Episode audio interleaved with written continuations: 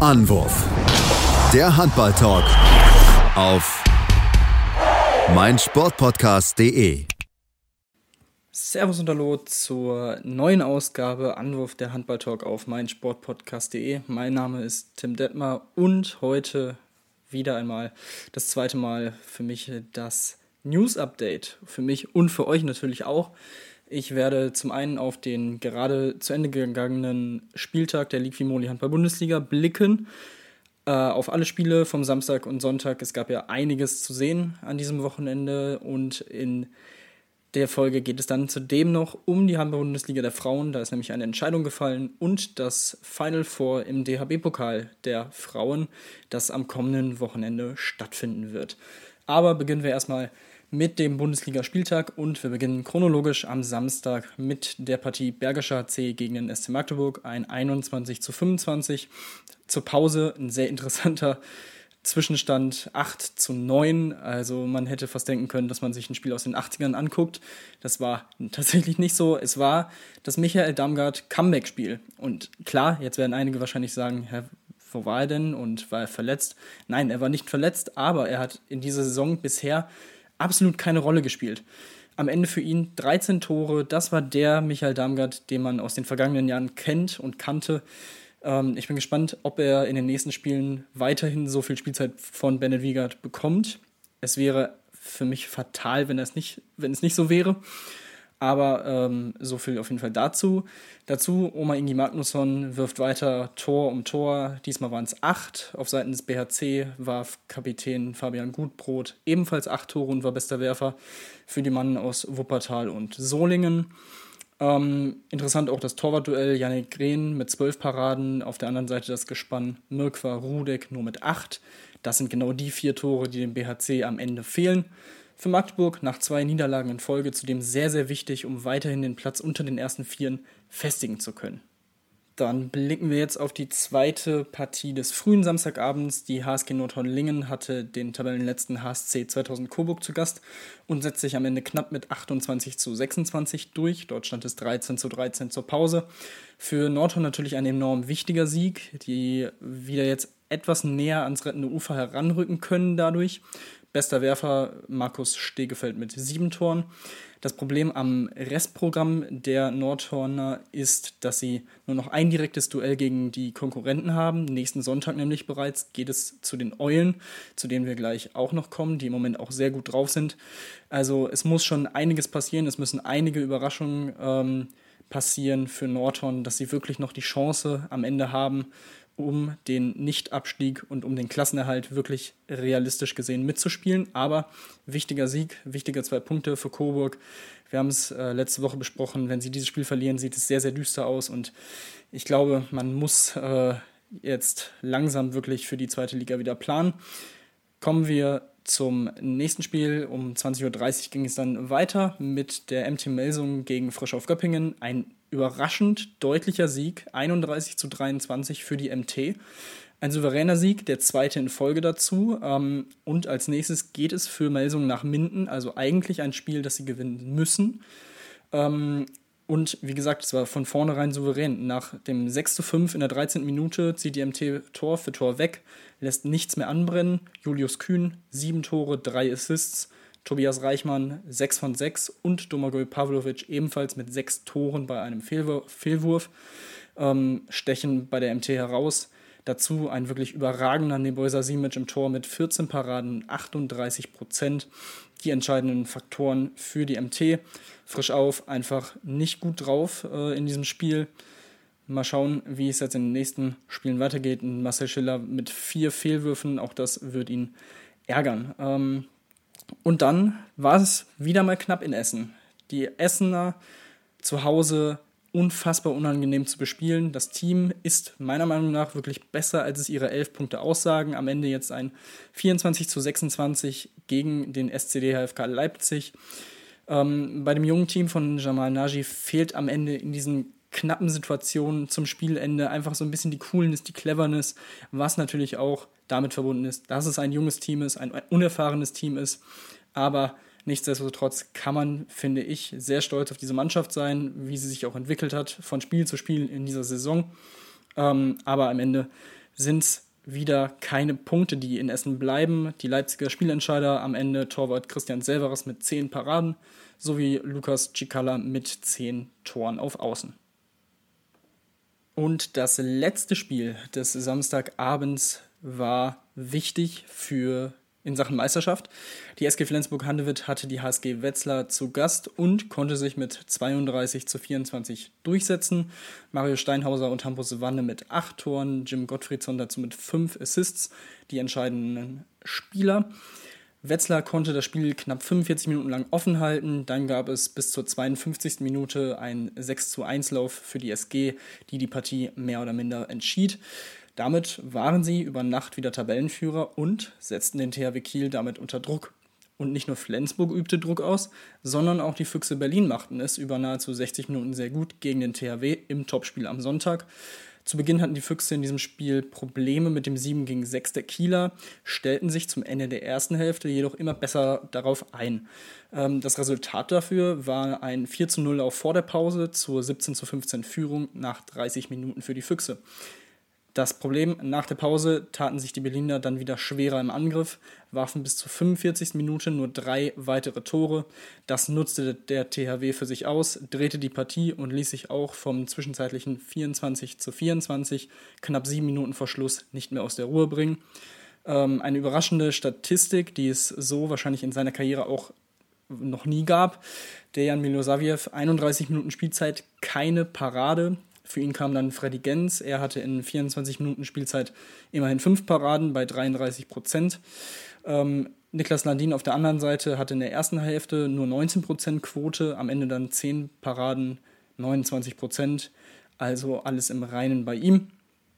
Harald Reinkind überragt mit neun Toren auf Kieler Seite und Hans Lindberg ist bester Torschütze der Berliner mit sieben Treffern gewesen.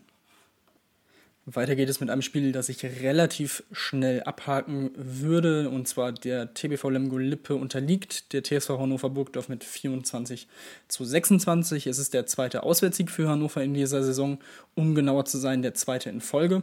Martin Hanne mit fünf Toren sowie Domenico Ebner mit 10 Paraden und 40% Quote sind die Matchwinner gewesen. Denn wir haben noch zwei weitere Spieler, die es in sich hatten und machen den Beginn beim Derby. Stuttgart gegen die rhein löwen 32 zu 28. Es ist der erste Bundesligasieg im elften Anlauf für Stuttgart gegen die Löwen.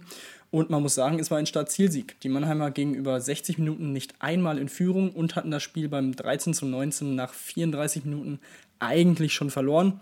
Klar, danach kamen sie nochmal auf drei Tore ran. Die Stuttgarter jedoch blieben cool und sicherten sich so diesen sehr, sehr wichtigen Sieg. Primoz Prost zur Pause bereits 9 Paraden 45 Prozent, am Ende 12 Paraden 30 Prozent, wieder in sehr, sehr guter Form, wie schon in den letzten Spielen. Vigo Christiansson, 8 Tore bei 10 Versuchen, dazu 5 Assists, wirklich, was er in dieser Saison auch spielt, insgesamt ist überragend. Ähm, auf der anderen Seite viele Fehlwürfe. Andy Schmid in Halbzeit 1 0 von 4 beendet die Partie mit 2 von 8 aus dem Feld. Philipp Awansu viel Spielzeit bekommen, viele Würfe genommen, 14 an der Zahl, davon leider nur 5 im Tor unterbringen können. Und dann gaben die Rhein-Neckar-Löwen noch eine Personalie bekannt, und zwar wird Nikolas Katzianis die Rhein-Neckar-Löwen nach dieser Saison verlassen. Äh, Jennifer Kettemann sagte am Freitag dem Mannheimer Morgen, mit Nikolas Katzianis war immer abgesprochen, dass er nur in dieser Saison bei uns spielen wird. Wir sind froh, dass wir ihn bei uns haben, aber in absehbarer Zeit kehrt Michael Appelgren nach seiner Verletzung zurück in den Kader. So viel zu dem Spiel und ähm, dann blicken wir nochmal auf den Abstiegskampf. Denn es gab schon einen überraschenden Erfolg, äh, einen weiteren überraschenden Erfolg. Die Eulen Ludwigshafen gewinnen mit 24 zu 19 in Erlangen. Und ja, getragen bei 19 Gegentoren ist das jetzt kein Wunder, von einer starken Abwehr und natürlich von einem wirklich guten Martin Tomowski im Tor. Zur Pause stehen bei ihm bereits neun Paraden, 53% Quote auf dem Konto. Nach 60 Minuten sind es 17 Paraden. Sein Karrierebestwert lag bisher bei 13 Paraden, also wirklich Glückwunsch an Martin Tomowski für diese Leistung. Hendrik Wagner kann sich mit sieben Toren als bester Torschütze der Partie feiern lassen. Und Erlangen wurde jetzt von den Eulen Ludwigshafen erstmals in, der, in dieser Saison unter 20 Toren gehalten. Für Ludwigshafen war es jetzt der dritte Sieg aus den letzten fünf Bundesligaspielen und es bahnt sich das an, ähm, was Sebastian und ich in der letzten Folge schon besprochen haben. Wenn man es einem Team zutrauen muss, da unten doch irgendwie noch rauszukommen und sich rauszukämpfen. Es sind die Eulen Ludwigshafen. Gibt es dann ja das dritte Wunder, das Wunder 3.0? Das ist die große Frage in den nächsten Wochen. Sie haben noch einige Spiele gegen die direkte Konkurrenz. Also weiterhin alles möglich. Auf die Tabellensituation blicke ich gleich auch noch natürlich. Aber vorher, bevor ich das tue, geht es zum Kracher im Keller. Balingen gegen Minden 29 zu 29. Beide Teams stehen gerade so über dem Strich und trennen sich am Ende leistungsgerecht unentschieden. Minden war in der ersten Halbzeit eigentlich die bessere Mannschaft und lag zwischenzeitlich mit drei Toren vorne. Trotzdem stand nach 30 Minuten ein 16 zu 16 auf der Anzeigetafel. Zu Beginn der zweiten Hälfte verlor Minden zunächst den Faden und Balingen konnte auf drei Tore wegziehen. Ab der 45. Minute war GWD dann jedoch wieder dran und es entwickelte sich wirklich eine packende Schlussphase. Nach einer Auszeit von Minden, 38 Sekunden vor Schluss, traf Rambo zur 29 zu 28 Führung. Daraufhin gab es natürlich die Auszeit auf Barlinger Seite und Christian Beciri traf zum 29 zu 29 Endstand. Der beste Werfer war Vladan Lipovina mit neun Toren auf Seiten der Barlinger. Kevin Gulliksen erzielt sieben Tore auf GWD-Seite. Die beiden Spielmacher Björn Zintel und Juri Knorr können zudem mit sechs respektive fünf Assists ihre Nebenleute wirklich sehr, sehr gut in Szene sitzen, auch wenn sie Zintel nur ein Tor und Knorr vier Tore aufweisen konnten. Also von beiden wirklich in der Spielgestaltung ein sehr, sehr starker Auftritt. So, dann blicken wir zum Abschluss, was die Liquimoli HBL angeht, noch auf die Tabelle. Kiel und Flensburg weiter in Gleichschritt an der Spitze, 49 zu 5 Punkte. Auf Platz 3 die Löwen jetzt mit 42 zu 16 Punkten. Dahinter Magdeburg 40 zu 16 Punkte. Also da ist ähm, noch einiges drin für die Magdeburger, was Platz 3 angeht. Vor allem, weil die Löwen im Moment auch ein bisschen Verletzungssorgen plagen. Ähm, dahinter Göppingen auf 5, vor Berlin, Wetzlar, dem BHC und Melsungen. Das ist die erste Hälfte, noch Leipzig auf 10 dazu natürlich. Und unten im Keller jetzt Minden auf 15 weiterhin mit 19 zu 35 Punkten vor Balingen, die ein Spiel mehr haben und 19 zu 37 Punkte haben. Äh, auf den vier Abstiegsrängen die HSG Nordhorn-Lingen 15 zu 43 Punkte, die Eulen Ludwigshafen 13 zu 39 Punkte und Essen mit 11 zu 47 Punkten sowie Coburg mit 8 zu 46 Punkten schon deutlich abgeschlagen. So viel zur Handball-Bundesliga der Männer und deswegen blicken wir, ich habe es angesprochen, auch auf die Frauen. Denn herzlichen Glückwunsch an die Damen des BVB, nachdem ihnen beim Abbruch der Saison im letzten Jahr, anders als bei den Männern, die Meisterschaft trotz Tabellenführung nicht zugesprochen wurde, lassen sie in dieser Saison gar nichts anbrennen. 27 Spiele, 27 Siege, damit die Meisterschaft drei Spieltage vor Schluss gesichert. Chapeau in den Pott, wirklich hoch verdient. Borussia Dortmund kann also doch noch Meister werden. Im DHB-Pokal Final 4 sind die übermächtigen Dortmunderinnen jedoch nicht dabei. Ähm, das Turnier wird am kommenden Wochenende in Stuttgart ausgespielt. Beide Halbfinals am Samstag sowie das Finale am Sonntag werden dazu erstmals live im Free TV bei Sport 1 sowie im Livestream auf sport1.de übertragen. Im ersten Halbfinale treffen die in der Liga drittplatzierte HSG Blomberg-Lippe auf den abstiegsbedrohten HL Buchholz 08 Rosengarten. Übertragungsbeginn ist um 11.55 Uhr. Im zweiten Halbfinale am Samstag treffen die viertplatzierte TuS Metzingen auf den designierten Vizemeister SG BBM Bietigheim. Hier beginnt die Übertragung um 14.15 Uhr. Die Übertragung des Finalspiels am Sonntag beginnt um 17 Uhr. Kann man auf jeden Fall reinschauen. Dürfte wie immer ein Final Four wirklich einiges bieten. Und so viel zum News Update und natürlich auch hier wieder die Bitte, ähm, Kritik und Feedback dazulassen. Wie findet ihr das Format? Ähm, findet ihr es gut, so wie ich es heute dann aufgebaut habe? Es war ja so gesehen auch das erste Mal. Ähm, gerne bei Twitter oder Instagram an tim-detman23. Und ja, das war's von mir in dieser Woche. Mittwoch, Donnerstag Champions League Viertelfinal Hinspiele live zu sehen bei The Zone, die deutschen Duelle. Kiel gegen Paris und Aalborg gegen Flensburg. Donnerstag auch Liquimoni Hammer Bundesliga, am Wochenende Bundesliga, dann das DHB-Pokalfinal vor der Frauen. Also es ist wieder einiges, was man sich angucken kann in der kommenden Woche. Viel Spaß dabei und ja, denkt dran hier, wenn ihr noch nicht abonniert habt, unseren Podcast zu abonnieren, gerne auch eine Rezension bei Apple Podcast dalassen. Da würden wir uns sehr freuen. Aber ja, das war es jetzt wirklich von mir. Noch einen schönen Tag und bis zum nächsten Mal. Anwurf. Der Handball-Talk auf meinsportpodcast.de. Wie baut man eine harmonische Beziehung zu seinem Hund auf? Puh, gar nicht so leicht. Und deshalb frage ich nach, wie es anderen Hundeeltern gelingt, beziehungsweise wie die daran arbeiten.